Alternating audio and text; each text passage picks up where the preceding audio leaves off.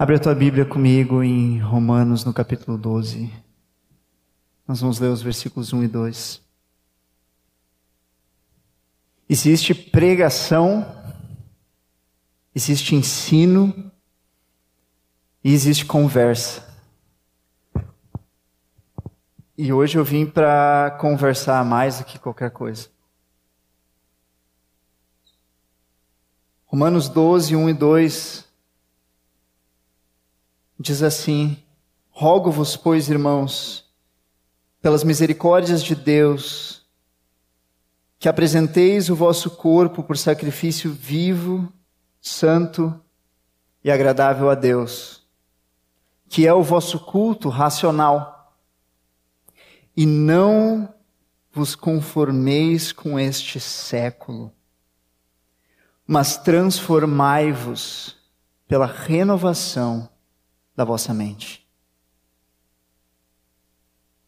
Ainda mais uma vez, nesse versículo 2: Não vos conformeis com este século, mas transformai-vos pela renovação da vossa mente.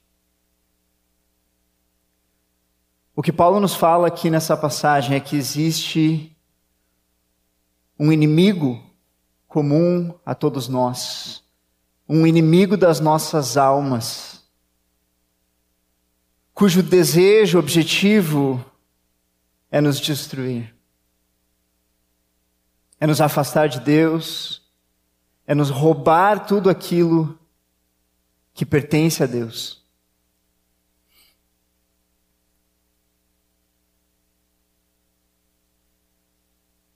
Esse inimigo deseja nos conformar. Ele deseja nos moldar de acordo com as suas intenções, com os seus propósitos, com a sua vontade para a nossa vida. E a esse inimigo, Paulo dá um nome. Ele se refere a esse inimigo comum a todos nós como este século. E a impressão que dá à medida que nós lemos é que existem só duas possibilidades, duas formas pelas quais nós podemos lidar com esse inimigo. Nós podemos nos deixar conformar. Essa é uma possibilidade. E é um risco, um risco real. Porque se não fosse Paulo, não escreveria um imperativo não vos conformeis. Este imperativo está ali porque é uma realidade. Certo? Qual é a alternativa para a conformidade? Qual é a outra opção? O que nós podemos fazer se não nos conformarmos? A alternativa é nós entrarmos em guerra é nós vivermos em conflito. Conflito com este mundo, conflito com este século, com esse inimigo que nos quer destruir. E quando eu falo nos quer destruir, pode talvez até soar um pouco impessoal. Então eu quero me dirigir diretamente a ti, ele quer te destruir. Então nós podemos nos deixar conformar ou entrarmos em guerra. E essa guerra, Paulo diz, acontece na mente. A vitória e a derrota, os avanços e os retrocessos, tudo isso acontece na nossa mente. Não vos conformeis com este século, mas transformai-vos. À medida que nós decidimos andar pelo caminho da transformação, nós vamos estar em conflito com este século. Vocês estão entendendo? Faz sentido isso para vocês? É uma conversa, lembrem disso. Ótimo, obrigado. E esse é um aviso que nós não podemos ignorar. nós não podemos negligenciar. Não vos conformeis com este século. Essa palavra que Paulo usa aqui para falar de século pode ser traduzida por mundo. Não se conformem com esse mundo. Mas mundo ainda não seria a tradução mais adequada. É algo mais específico ainda do que mundo. Não fala do mundo como o planeta Terra. E nem mesmo apenas do sistema desse mundo.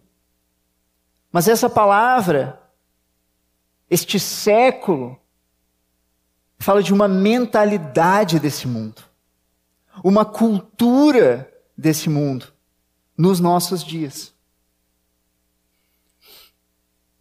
Paulo fala sobre um século, e não se engane pensando que ele está falando do primeiro século, que foi quando ele escreveu. E que depois do primeiro século, está tudo bem. Mas todos os leitores de Romanos podem, seja no segundo século, seja um leitor que tivesse acesso a pergaminhos na Idade Média, e até mesmo ainda todos nós hoje, nessa noite, podemos nos agarrar, nos apropriar dessas palavras que nos dizem: não se conformem com a cultura do mundo, não se conformem com a mentalidade desse mundo. Não se deixem influenciar, não se deixem moldar. Esse mundo, ele é apresentado como o nosso inimigo. E não importa onde, quais sejam os teus compromissos durante a semana, se você vai para a universidade, você vai encontrar naquele lugar um molde, uma forma que vai ser imposta sobre ti. Se você estiver trabalhando, naquele lugar vai haver uma forma uma forma de agir, uma forma de reagir, uma forma de pensar, uma forma de proceder. Isso vai sendo imposto sobre nós. Esse mundo é uma forma, é um molde que deseja nos moldar. Certo? E há um conflito entre os interesses do mundo e os interesses de Deus. Porque em Romanos 8, 28, nós sabemos que aos que de antemão conheceu, Deus os predestinou para serem conformes à imagem de Jesus. Deus quer te conformar. Ele quer criar uma forma em ti que é segundo a forma de Jesus. E há um conflito.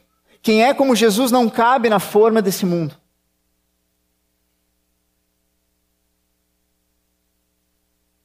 Nós podemos viver uma vida para evitar conflitos.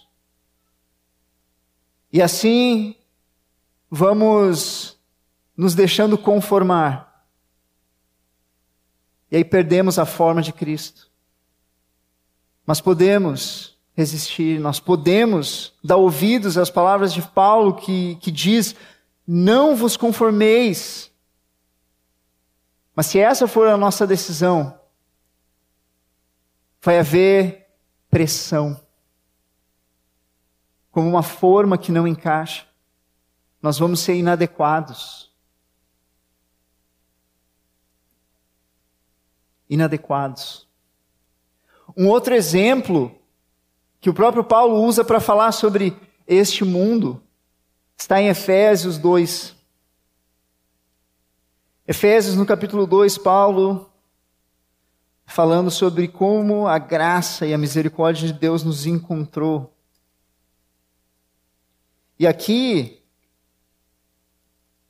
ele diz nos versículos 1 em diante, que Deus nos deu vida, estando nós mortos nos nossos delitos e pecados, nos quais andastes outrora, segundo o curso deste mundo, segundo o príncipe da potestade do ar, do espírito que atua nos filhos da desobediência.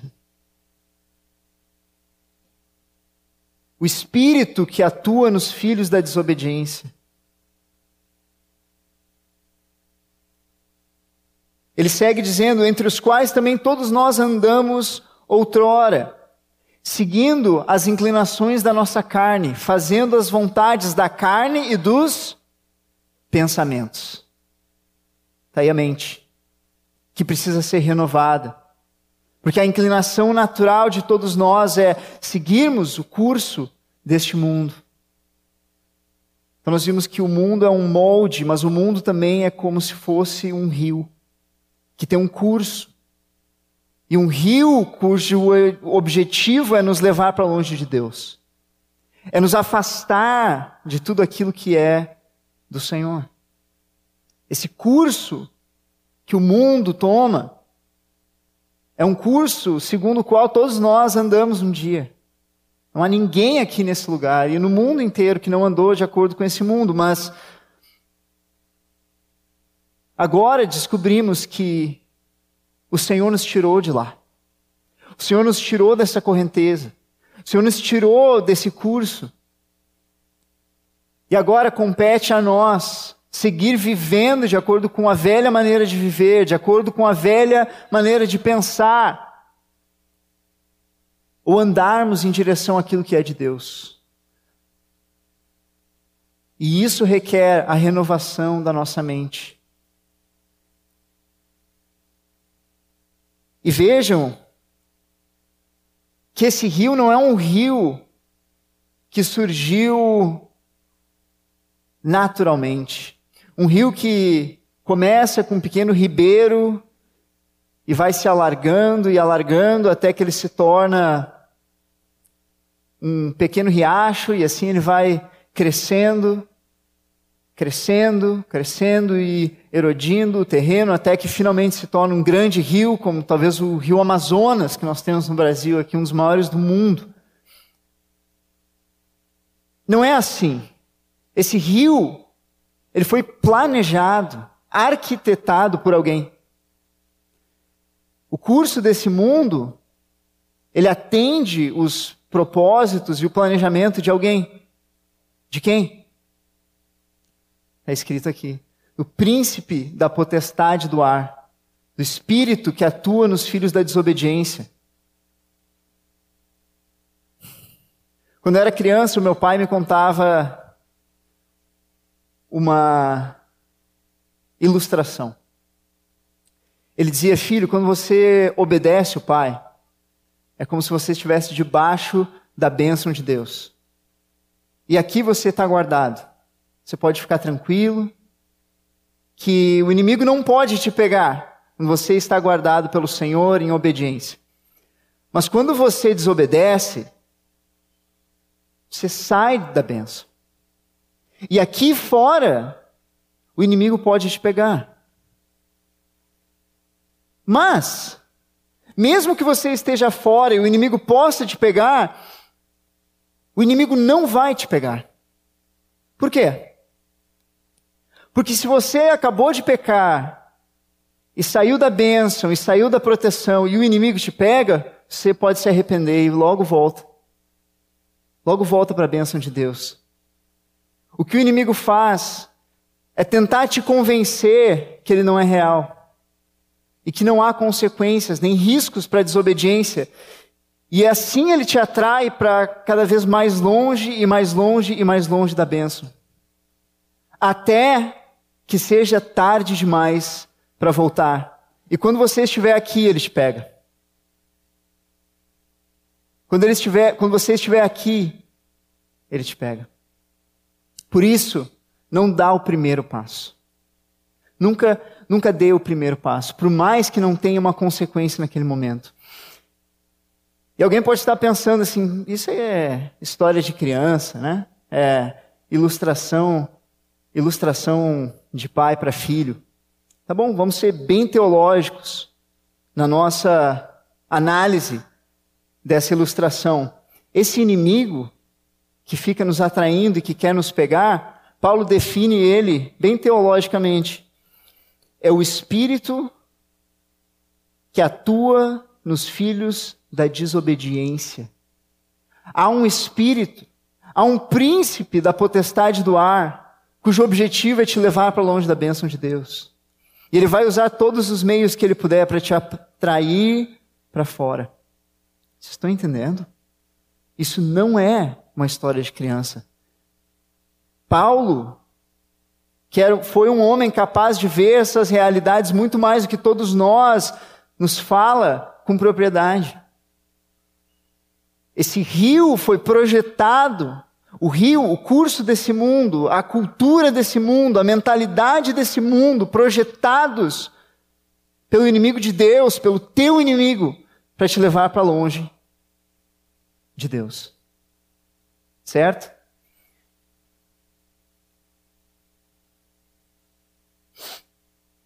Como é que ele faz isso?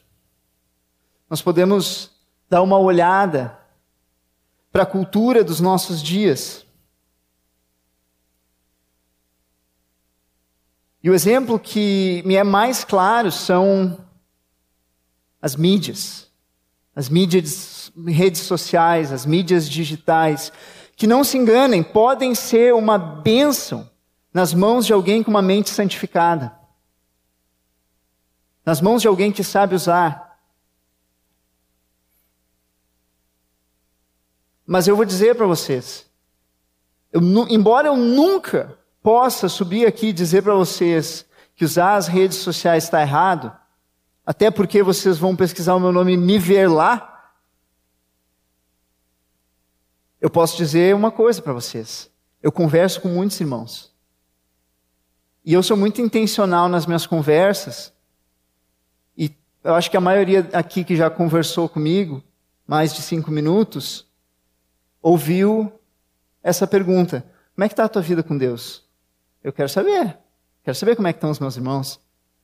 E eu vou dizer para vocês: já tive centenas de conversas como essa. Eu nunca ouvi alguém dizer assim: Eu acho que está faltando rede social na minha vida. Acho que eu preciso de um pouco mais de Instagram nos meus dias. Eu nunca ouvi isso. O que eu sempre ouvi foi que falta oração, falta palavra, falta tempo com Deus, falta comunhão com os irmãos, falta vida de igreja, falta serviço, falta rotina, falta ordem, falta caráter. Então, eu não posso dizer que é errado, mas isso nos dá uma ideia muito, muito clara de quão bem utilizado pelo nosso inimigo são esses canais muito bem utilizado para os projetos dele, certo? É, todas essas redes, queridos. O, o Instagram é assim, o, o YouTube é assim. Essas empresas têm algoritmos de inteligência artificial que são especialistas em cada um de vocês. Cada vez que você abre o aplicativo, centenas e milhares de vezes que você já abriu os aplicativos, eles estão o aplicativo está te, estudando. Se você tivesse centenas de especialistas te acompanhando todos os dias, e no final de dois anos você desse um teste para eles, agora você vai montar um feed com posts específicos para essa pessoa, eles fariam um trabalho infinitamente pior do que o algoritmo que realmente é usado para montar um Instagram perfeitinho para te prender ali. Essas métricas, o tempo de uso e, e essas métricas de, de engajamento, que na verdade são métricas de vício, existem certamente nesse momento reuniões acontecendo nessas empresas, como nós podemos aumentar o tempo de uso, como nós podemos prender mais as pessoas.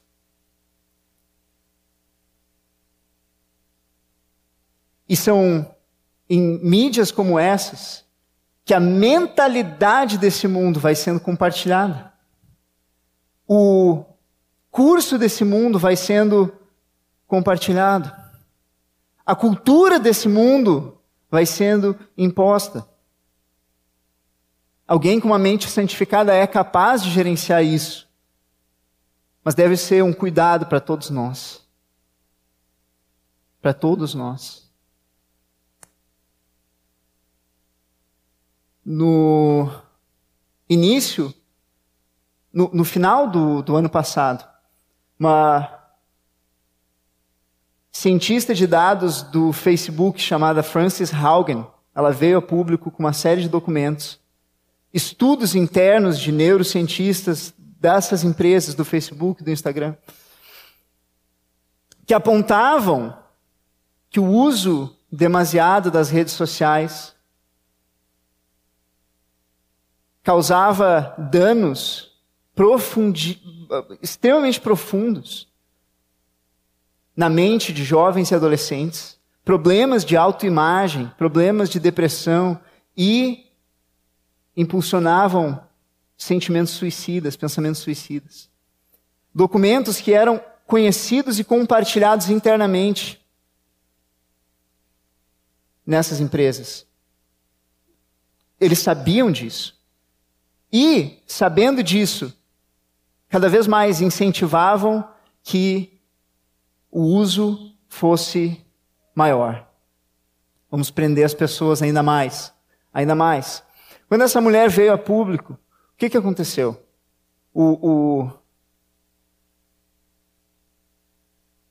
dono do Facebook veio a público, se arrependeu, pediu perdão, falou que eles vão mudar, falou que agora as políticas vão ser diferentes? Não. O Mark Zuckerberg veio a público, sim, mas para anunciar o metaverso. Ou seja, não só nós sabemos que o uso das redes sociais que nós construímos faz, causa danos extremamente profundos psicologicamente, não só nós sabemos disso, não só nós sabemos que as pessoas estão viciadas, gastando três, quatro, cinco horas por dia, nós sabemos de tudo isso. Mas nós queremos ainda mais. Nós queremos que as pessoas passem todos os dias aqui dentro. Que as pessoas tragam as suas empresas aqui para dentro. Que elas vivam aqui dentro desse lugar. Ou seja, não só não, não existe arrependimento, mas existe uma demonstração clara de que quanto mais essas empresas puderem prender a tua mente e inserir em ti um novo modo de pensar, eles farão. Queridos, isso não é fatalismo, isso não é pessimismo, nem legalismo. Isso é a realidade. E nós precisamos responder à realidade. E Paulo nos diz: não vos conformeis com este século. Eu falo essas coisas para que vocês saibam qual é o desafio que está aí diante de vocês. Qual é o desafio que vocês têm no bolso da maioria de vocês. Um desafio de renovar a mente em um mundo onde, onde o, o príncipe da potestade do ar tem acesso ao nosso bolso, tem acesso diário à nossa mente. Certo? Esse é o curso deste mundo. São as inclinações da nossa carne. E essa cultura vai sendo cada vez mais e mais compartilhada com cada um de nós. Certo? Queridos, isso pode parecer um gigante diante de nós. Pode parecer algo que até nos tira a coragem. Como é que eu vou lidar com isso? Como é que eu vou me relacionar com, com uma realidade tão terrível? Com inimigos tão poderosos? Como é que eu posso vencer? Como é que eu posso vencer? E aí nós voltamos para Romanos, no capítulo 12, versículos 1 e 2. Onde Paulo nos dá a chave da vitória. Paulo não apenas nos oferece o aspecto negativo desse problema, ele não apenas diz não se conformem com esse mundo, mas ele nos dá o caminho de Deus. Ele nos dá a resposta de Deus para os perigos que nos cercam, para os inimigos que nos odeiam. Paulo nos dá a resposta de Deus e essa resposta começa à medida que nós vamos renovando e permitindo que o Espírito Santo renove a nossa mente. Não vos conformeis com este século, mas transformai-vos. Transformai-vos. transformai-vos. Em Gálatas, no capítulo 5, versículo 19, se eu não me engano, Paulo vai, versículo 16, Paulo vai dizer: Andai no espírito e jamais satisfareis a concupiscência da carne, porque a carne milita contra o espírito e o espírito contra a carne, porque são opostos entre si. Para que não façais o que porventura seja do vosso querer. O que Paulo está dizendo aqui pode ser traduzido assim: para que não façais a vontade dos pensamentos de vocês. Existe uma saída. Existe uma esperança que é tremenda e infinitamente maior do que os nossos inimigos. Mas essa esperança consiste em uma batalha que acontece na nossa mente. A guerra da carne contra o espírito, ela é vencida ou perdida nas trincheiras dos nossos pensamentos. Nós precisamos entender qual é a vontade de Deus para o nosso pensar. Então, eu quero compartilhar com vocês cinco características de uma mente transformada. Porque nós sabemos que a nossa mente precisa ser transformada, na é verdade? Nós sabemos que a nossa mente precisa ser renovada. E para que isso aconteça, queridos, nós precisamos entender o que uma mente renovada é. Quais são as qualidades, as características dessa mente. Certo? Então, abre a tua Bíblia em 2 Coríntios, no capítulo 11. 2 Coríntios 11. Nós vamos ver essas características da mente transformada. Mas antes da gente falar sobre isso, eu quero te dizer que não importa qual seja a tua situação nessa noite, não importa qual é o teu envolvimento, quanto tu sente que a tua mente foi corrompida, foi arrastada por esse mundo. Você pode ficar com o texto de 2 Coríntios 11 aberto, mas eu só quero te dizer que o, a chave para a transformação da nossa mente está em 2 Coríntios 6, no versículo 16. 1 Coríntios capítulo 2, versículo 16. Quem conheceu a mente do Senhor que o possa instruir? Nós, porém, temos a mente de Cristo. Nós temos ao nosso dispor uma nova mente, uma nova maneira de pensar, uma nova maneira de encarar esse mundo, este século, a cultura que nos cerca. Que Paulo está dizendo aqui não é que no momento da nossa conversão, a mente de Cristo foi perfeitamente inserida e absolutamente instalada em nós. E que agora nós só pensamos aquilo que é do Senhor. Não é assim. Mas o que ele está dizendo é que nós temos acesso. A mente de Cristo está disponível para nós. É por isso que esse mundo, por mais que se esforce, por mais que tente adquirir saúde mental, por mais que tente governar os seus, os seus próprios pensamentos, nunca vai ter uma mente verdadeiramente saudável. Porque falta um detalhe que é fundamental. Eles não têm uma nova mente. É por isso que a mente renovada, ela precisa ser, em primeiro lugar, uma mente transformada. Cristo precisa nos oferecer essa mente, essa mentalidade, essa forma de pensar. E todos nós, queridos, que temos a Jesus, recebemos isso por herança. Nós temos a mente de Cristo. nós temos acesso. Não há inimigos que não possam ser vencidos, não há barreiras, não há fortalezas que não possam ser derrubadas. Porque nós temos o mais importante, nós temos uma verdade a nos agarrar. A mente de Cristo é nossa. Então, 2 Coríntios, cinco características de uma mente transformada. 2 Coríntios, capítulo 11, versículo 3. Paulo diz assim: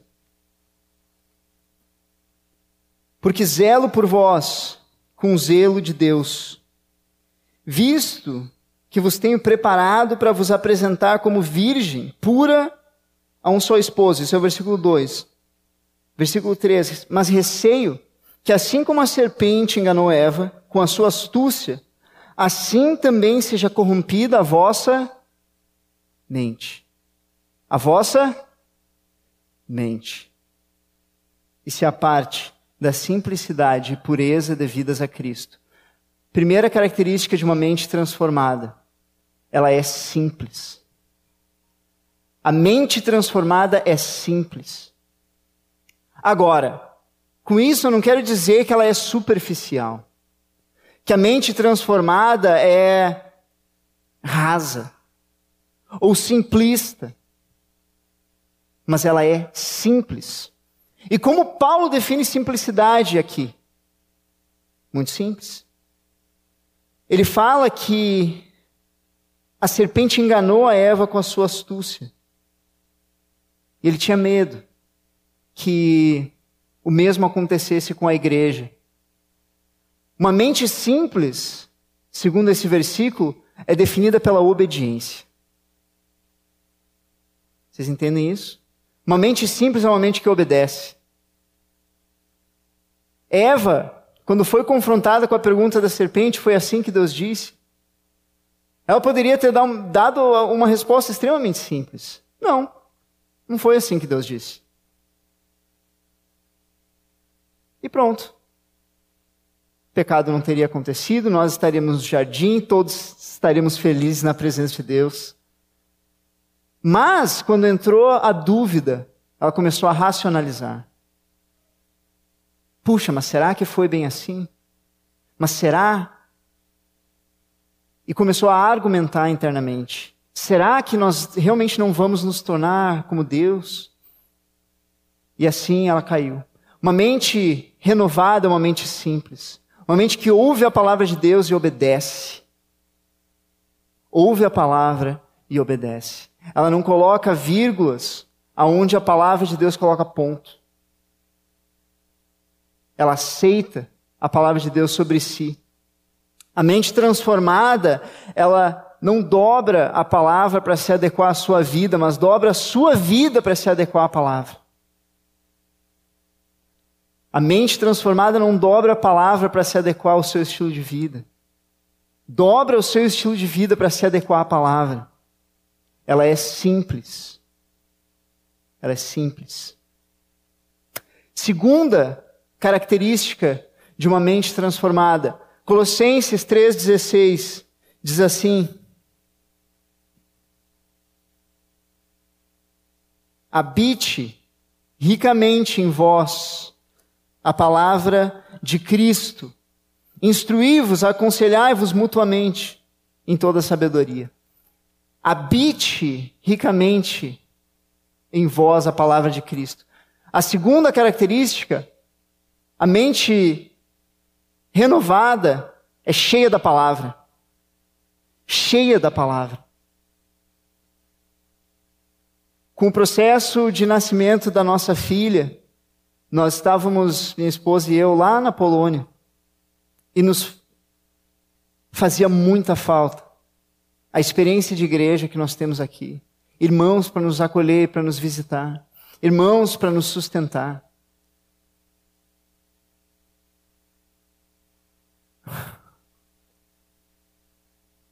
Nós não tínhamos nem a família.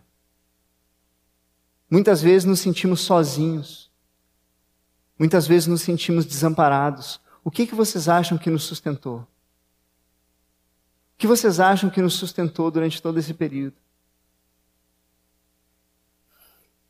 Foi no final de cada dia nós podemos sentar diante da palavra de Deus e saber que as promessas de Deus eram promessas para nós.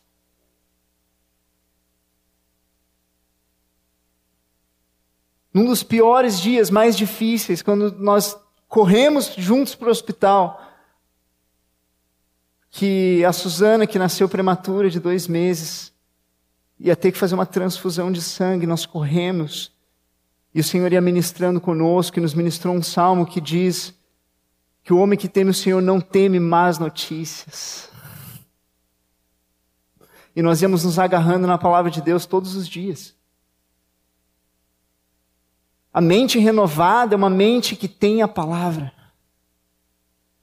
Queridos, não tem o menor problema você visitar um psicólogo, você visitar alguém para te ajudar na tua mente. Mas se isso é a, tu, a, a tua primeira saída, o teu primeiro recurso, eu quero te convidar a você pensar de novo. Se eu me sinto desprezado, rejeitado, abandonado, e a minha mente foi renovada pelo Senhor, o que, que eu faço? Eu vou para a palavra e eu me lembro que Davi nos diz assim no Salmo 27, Ainda que o meu pai me abandone, Deus não me abandonará. Eu me lembro de Romanos no capítulo 5, que o amor de Deus é derramado no nosso coração pelo Espírito Santo que nos foi otorgado. Me lembro de Jeremias 29, a promessa de Deus: buscar-me-eis e me achareis quando me buscares de todo o coração. Que Deus me encontra quando eu clamo a Ele. Eu me lembro de palavras como a do Salmo 61, que Deus não despreza um coração contrito e abatido.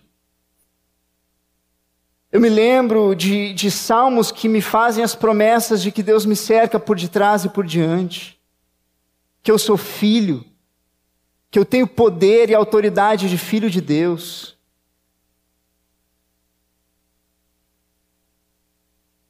A palavra vai ministrando vida na minha vida.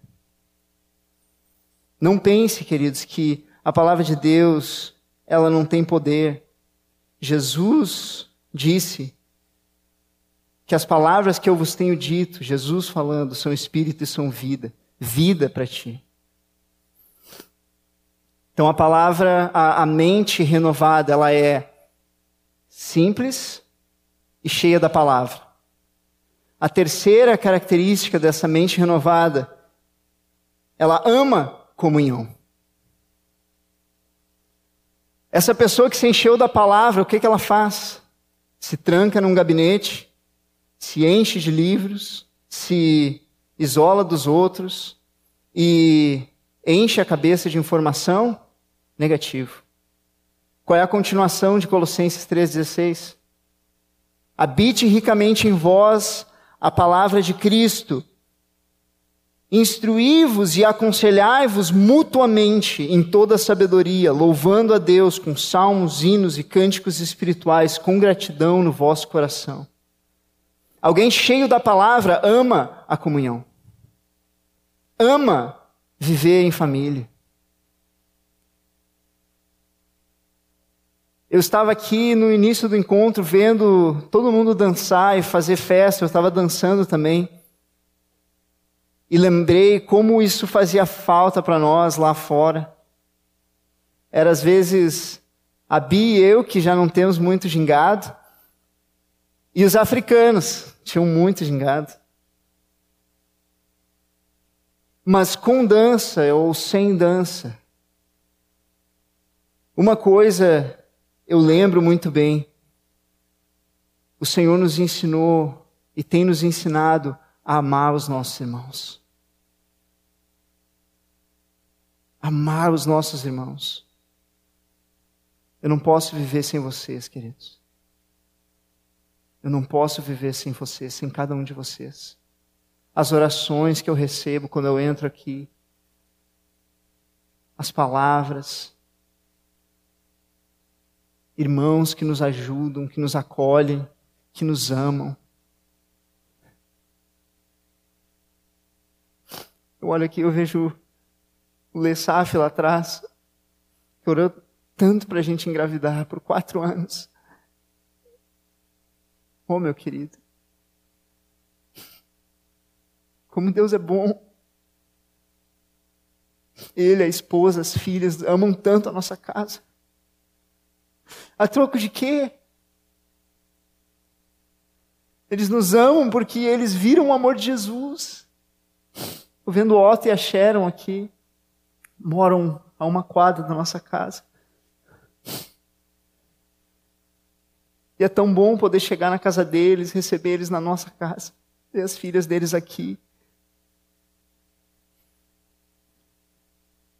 A mente renovada precisa disso. Precisa dos irmãos. Se você está vivendo uma vida independente, você precisa se arrepender.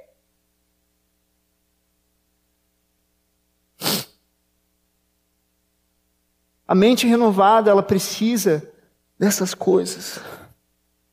Ela instrui, aconselha, ajuda, canta junto, sofre junto, chora junto. Essa é a terceira característica da mente que foi renovada pelo Senhor.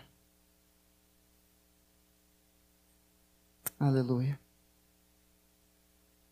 A quarta característica nós podemos ver em Filipenses, um livro antes de Colossenses, no capítulo 4, versículos 6 e 7. Não andeis ansiosos de coisa alguma.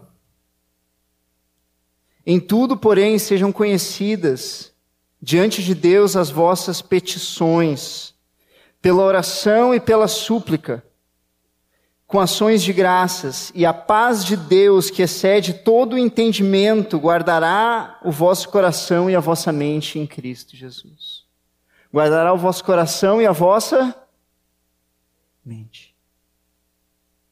A mente renovada é uma mente que tem prazer na oração, que se deleita em falar com e ouvir a Deus. É uma mente que não se restringe apenas a um relacionamento intelectual com Deus mas vive um relacionamento real. Nós oramos muito pouco. Muito pouco. O Paul Washer diz que se tu quer deixar um homem humilde, pergunta para ele quanto tempo ele ora. É uma brincadeira, porque ninguém nunca ora tanto quanto deveria ou tanto quanto poderia. Mas, queridos, tem alguns entre nós que não oram nada. Esse é você? Você precisa se arrepender. Renovar a sua mente. Como é que são os teus dias? Como é que os teus dias estão estruturados em torno das tuas prioridades ou em torno da vida com Deus? Se você tem negligenciado a vida de oração, só ora antes de comer e às vezes nem isso, se arrepende hoje. Toma uma decisão hoje. Queridos, nunca ninguém se arrependeu por passar tempo demais na presença de Deus. Nunca. Tem uma frase de Lutero que é engraçada, ele diz que se um dia estava tranquilo, ele orava uma hora. E se o dia estava muito agitado, não tinha tempo, não tinha espaço na agenda, ele orava duas. Porque se o dia estava mais difícil, precisava de mais oração. Que coração é esse? Eu quero ter esse coração. Eu quero amar o lugar da presença de Deus. todos os dias, dar para o Senhor as primícias do meu dia, as primeiras horas da manhã, despertar a alvo e louvar o Senhor. Essa é a característica de uma mente renovada. Vamos só recapitular qual é a primeira característica? Simples. A segunda, cheia da palavra. Terceira, como? Ama comunhão. A próxima, ama a oração. Como é que é? Nós tem irmãos com um espírito de sabedoria e de revelação, já sabe o próximo ponto. Mas porque essa ministração foi compartilhada num outro formato com os adolescentes. Abram para nós fecharmos aqui em 2 Coríntios, no capítulo 10. 2 Coríntios, no capítulo 10. E agora, vamos aprender o que o nosso irmão profetizou. A quinta característica que eu identifico de uma mente renovada é que ela está em guerra. Ela está em guerra. 2 Coríntios 10, versículos 4 em diante. Podemos ler a partir do 3. Porque, embora andando na carne, não militamos segundo a carne. Porque as armas da nossa milícia não são carnais, mas são poderosas em Deus para destruir fortalezas, anulando nós os sofismas toda altivez que se levante contra o conhecimento de Deus e levando todo pensamento cativo à obediência de Cristo. Podemos ler até aí. A mente renovada está em guerra. Ela não é passiva. Ela não se permite ser arrastada, levada pelo curso desse mundo. Queridos, quando nós falamos sobre estar cheios da palavra, em Hebreus, no capítulo 4, nos diz que a palavra de Deus é viva e eficaz e mais cortante do que qualquer espada de dois gumes. E ela penetra até o ponto de dividir alma e espírito, juntas e medulas, é apta para discernir os pensamentos e propósitos do coração. Não há criatura que não seja manifesta na sua presença. Essa é uma figura do sacrifício do Antigo Testamento, onde aquele animal ele era aberto de todas as formas e tudo que havia ali se manifestava. E é isso que a palavra de Deus faz conosco. Ela nos faz uma operação e revela aquilo que está oculto. E é isso que uma mente renovada faz. Permite que a palavra entre e discirna os pensamentos, os propósitos do coração. O que é de Deus, o que não é de Deus, o que é da carne, o que é do espírito. As armas da nossa milícia, queridos, vocês estão em guerra. Vocês têm vivido a vida de vocês como se nada estivesse acontecendo. Consumindo tudo aquilo que o mundo tem para dar. Um dos assuntos que foi ministrado com os adolescentes nós entramos mais a fundo em muitos assuntos que foram mencionados aqui, mas um deles era a pornografia. Deixa eu ler para vocês aqui. Isso aqui não foi ministrado para eles nem para vocês, mas Provérbios 7 fala sobre o relacionamento de um jovem com uma mulher adúltera. E lá, esse texto, queridos. Ótimo. Obrigado, Senhor.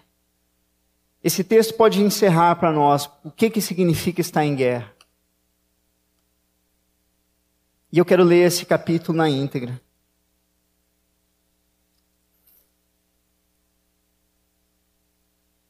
Diz assim, Provérbios 7: Filho meu, guarda as palavras, as minhas palavras, e conserva elas dentro de ti. Conserva dentro de ti os meus mandamentos. Guarda os, os meus mandamentos e vive. E a minha lei como a menina dos teus olhos. Ata-os aos dedos. Escreve-os nas tábuas do teu coração. Dize à sabedoria, tu é minha irmã, e ao entendimento, chama teu parente para te guardarem da mulher alheia, da estranha que lisonjeia com palavras. Porque da janela da minha casa, por minhas grades, olhando eu, vi entre os simples e descobri entre os jovens um que era carente de juízo, que ia e vinha junto à esquina da mulher estranha e seguia o caminho da sua casa. À tarde do dia, no crepúsculo, na escuridão da noite, nas trevas. O que talvez vocês não tenham percebido aqui é que Salomão está falando de um progresso. Leia de novo. Versículo 7. Vi entre os simples e descobri entre os jovens um que era carente de juízo que ia e vinha pela rua junto à esquina da mulher estranha e seguia o caminho da sua casa. Em outras palavras, um jovem que estava onde ele sabia que não deveria estar e fingia que tudo estava bem. Ele passava por aqui, passava por ali, olhava para ali, olhava para lá, para lá. OK? E aí Salomão nos revela Como isso acontecia? À tarde do dia, no crepúsculo. Então, pensa o fim da tarde e o jovem estava lá. Ele andava para um lado e andava para o outro. Espiava na janela, passava para cá. No crepúsculo, ou seja, no pôr do sol, o jovem estava lá. Ele passava por aqui, olhava, espiava, estava lá. Talvez até cheio de argumentos, eu não estou fazendo nada errado.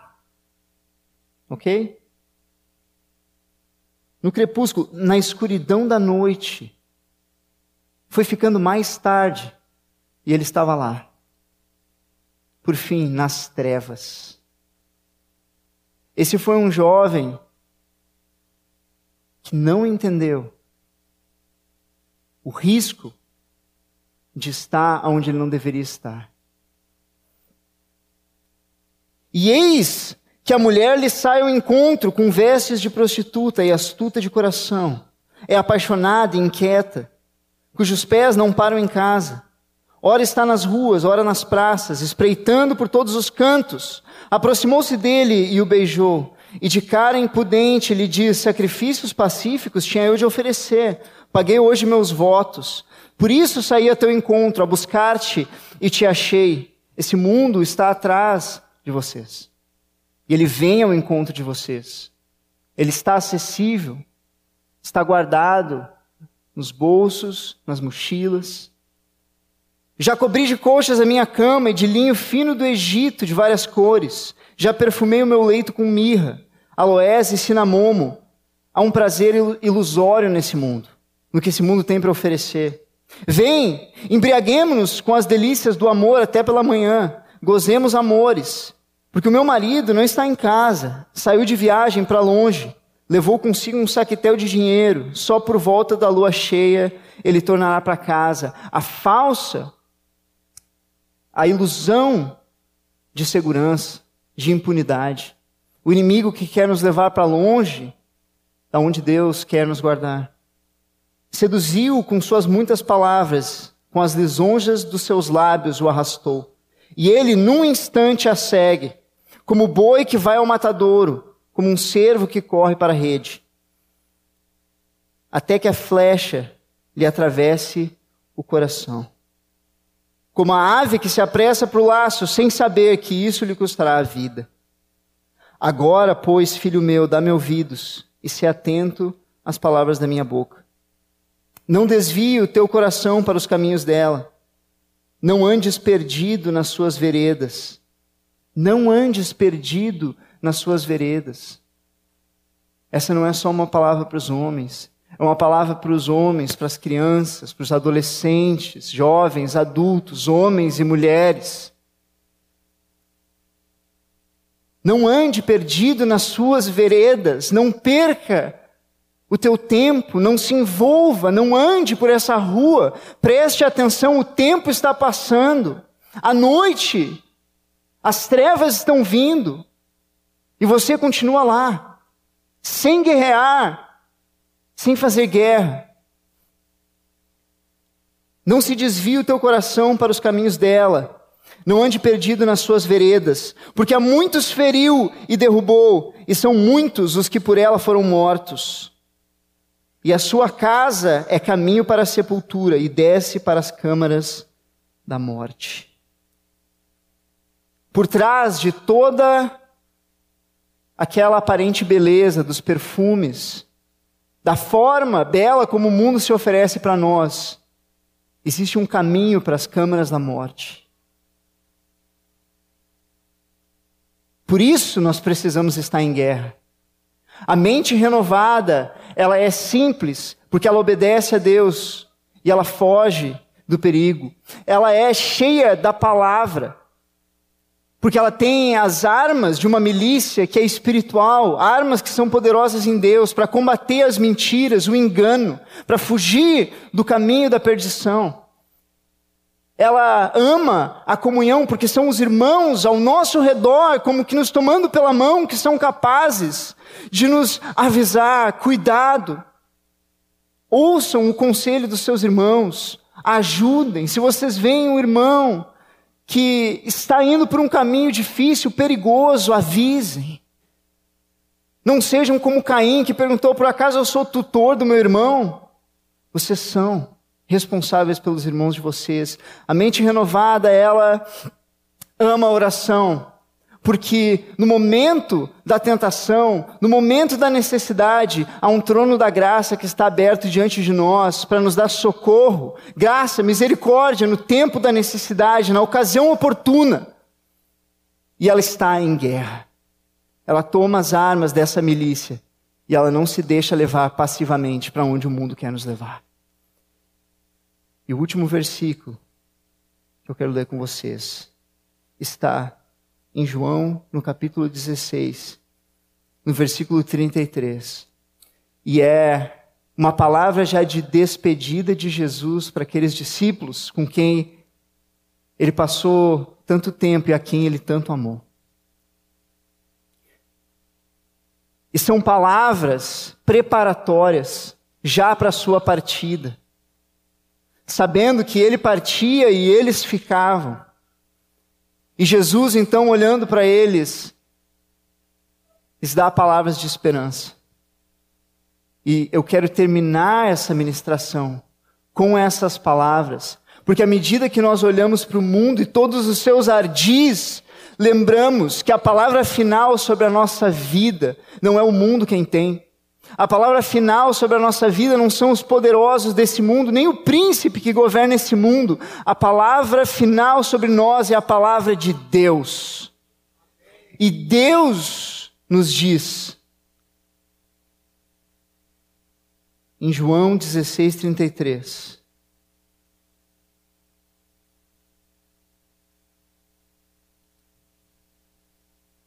Estas coisas vos tenho dito para que tenhais paz em mim.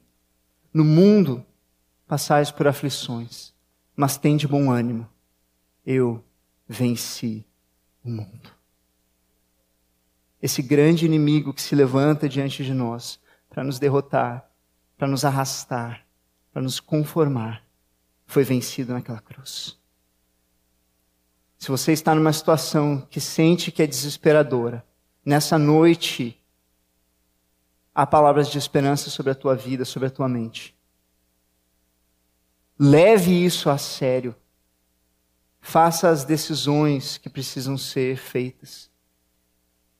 E que o Senhor continue nos guardando e nos ajudando. Fica de pé. Fecha os teus olhos e te coloca na presença de Deus.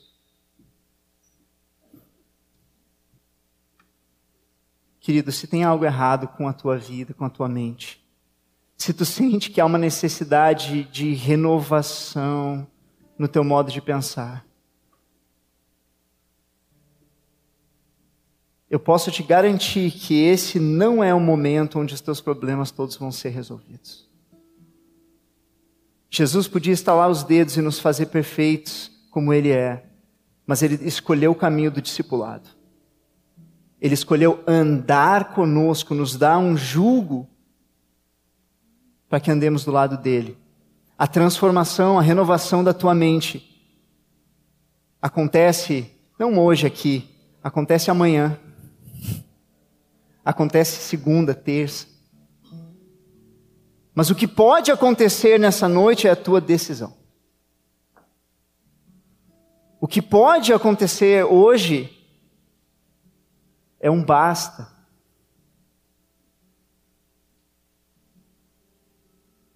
É um basta. Nunca é demais nós nos oferecermos mais uma vez ao Senhor. Estava refletindo nessa palavra aqui, conversando com o Nick, essa palavra que o Felipe nos compartilhou no fim de Provérbios 7, e algo me chamou a atenção nessa ministração de hoje. É Provérbios 7, 14. Esse convite dessa mulher adúltera.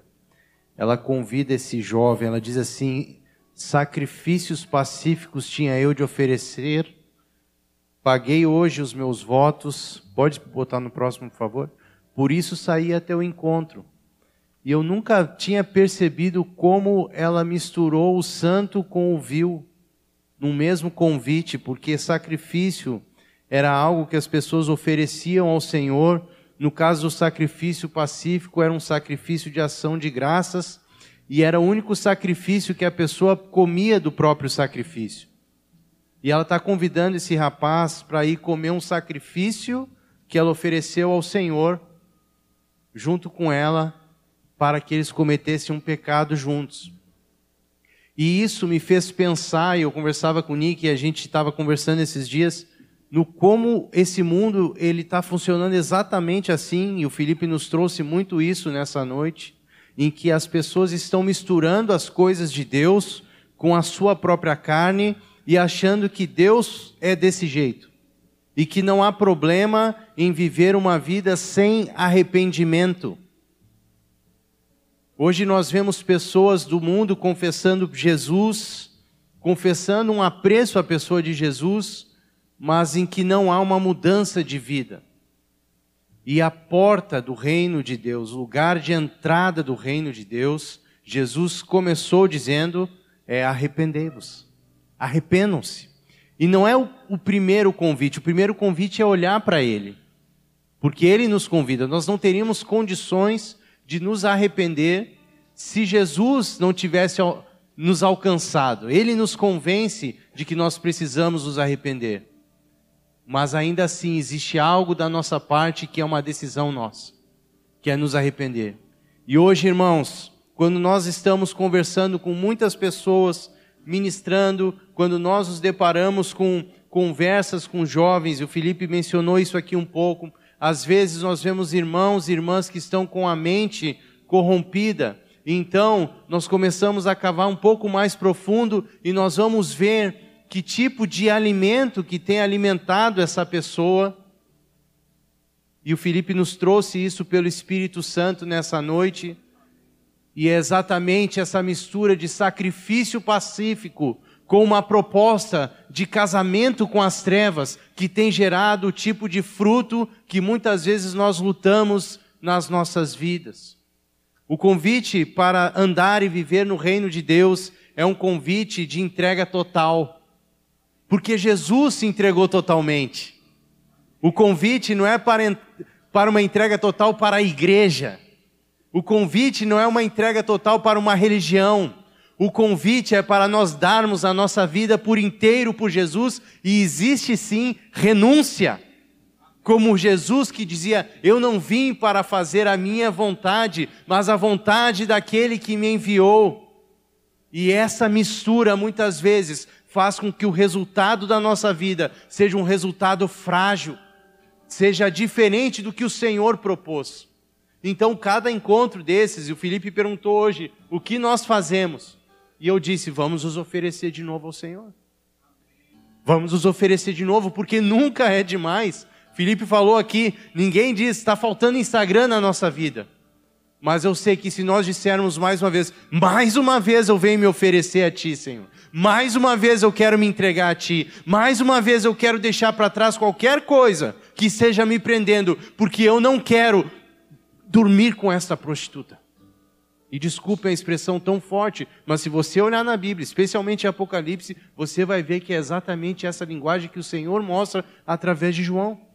É uma mistura, é um adultério, é uma prostituição. Então, nessa noite, e, e longe, longe de nós está aqui o espírito de acusação. Nós, nós somos uma família, como o Nick abriu esse encontro dessa noite. E tudo que a gente quer é que juntos as nossas vestes sejam lavadas. Amém? Nós não queremos trazer sobre alguém aqui, tu estás assim, assado. Nós estamos sendo convidados pelo Senhor. Se rende mais, se rende mais, vem mais, se entrega mais, porque Apocalipse 22, 11 fala que o santo vai se santificar cada vez mais. E nós precisamos nos santificar cada vez mais. E o Senhor sempre vai nos levar a um nível mais alto de santificação. O que era bom para hoje já não é bom para amanhã. Amanhã é outra coisa. Ele nunca nos revela tudo que a gente vai sendo curado. A gente ia enlouquecer se ele mostrasse tudo no primeiro dia. Mas ele vai revelando, pouco a pouco. Então, mais uma vez, vamos nos oferecer. Vamos fechar nossos olhos. Essa é uma ambiência santa, porque o Senhor está aqui. Não é religiosa e dentro desse convite do Espírito Santo, vamos nos oferecer ao Senhor. E por que não, mais uma vez, se o Senhor te chamar, vir à frente para dizer: Senhor, mais uma vez eu venho, mais uma vez eu quero, mais uma vez eu me rendo, mais uma vez eu me ofereço, mais uma vez eu deixo, mais uma vez eu me prostro, mais uma vez eu me humilho, mais uma vez eu te peço perdão, mais uma vez, Senhor, eu não quero negociar com o que me foi oferecido por Satanás. Eu não quero sacrifícios pacíficos que não vêm do Senhor, que não são do teu reino, dessa oferta suja e maligna. Senhor, está aqui o teu povo que chama pelo teu nome. Cada irmão e cada irmã nessa noite, dentro dessa ministração que ouvimos, de mente renovada. Diz que a mente renovada começa com a transformação e a transformação vem no dia que o Senhor entra na nossa vida. Nós queremos, Senhor, nessa noite, que a nossa mente, não somente nesta noite, seja renovada com as palavras do céu. Senhor, queremos dizer como salmista: vê se há em mim algum caminho mau e guia-me pelo caminho eterno. Senhor, nós te pedimos perdão porque a tua palavra diz que nós devemos orar, perdoa as nossas dívidas, perdoa os nossos pecados, perdoa tudo que entrou. A tua palavra diz, Senhor, se os teus olhos forem bons, todo o teu corpo será luminoso. Mas se os teus olhos forem maus, todo o teu corpo estará em trevas. Senhor, limpa a nossa visão. Nos dê o teu colírio, Senhor, para que os nossos olhos sejam limpos. Santifica o nosso olhar, santifica o nosso falar, santifica o nosso pensar, santifica o nosso andar, santifica os lugares aonde vamos, santifica os lugares aonde navegamos, Senhor, as redes que contemplamos, santifica a nossa vida, Senhor.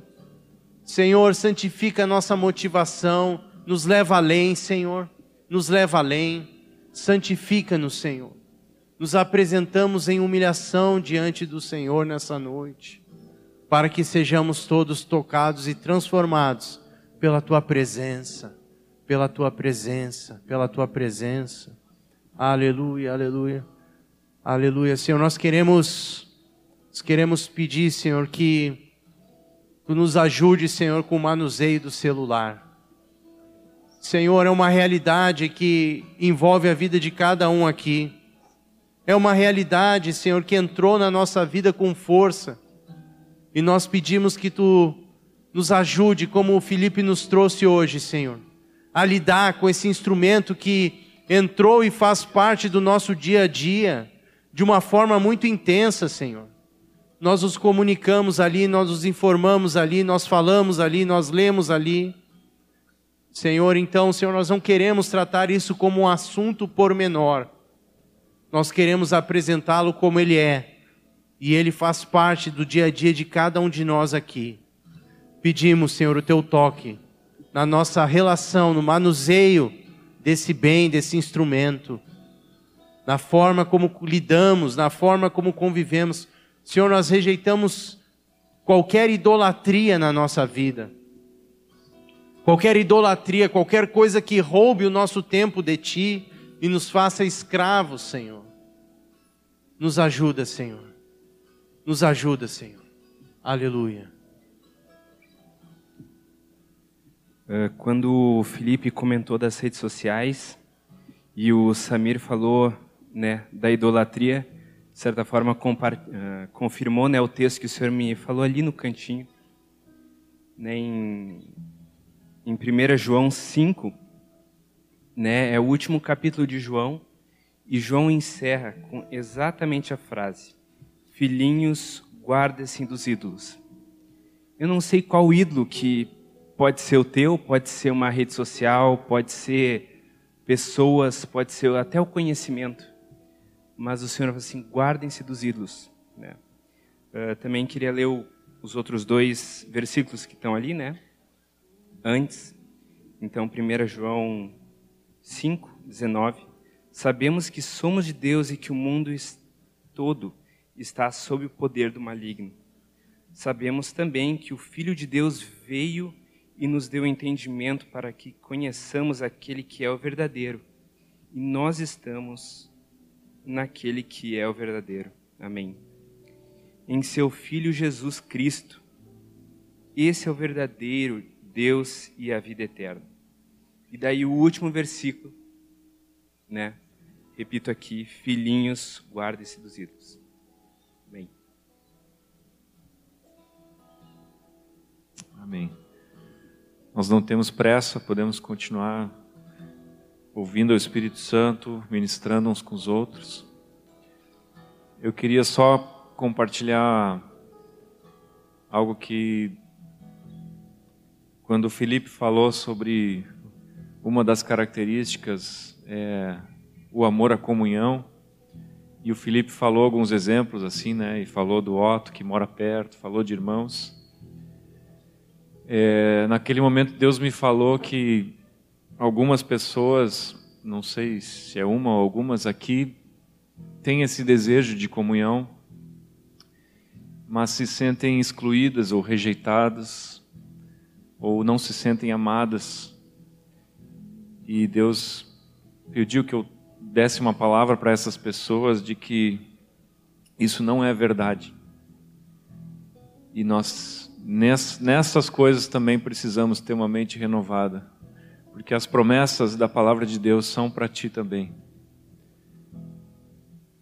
Você é amado, acolhido, não é rejeitado, e essas palavras e esses pensamentos precisam também ser renovados, porque eles vêm do inimigo para roubar aquilo que Deus tem para ti nessa riqueza da comunhão do corpo de Cristo.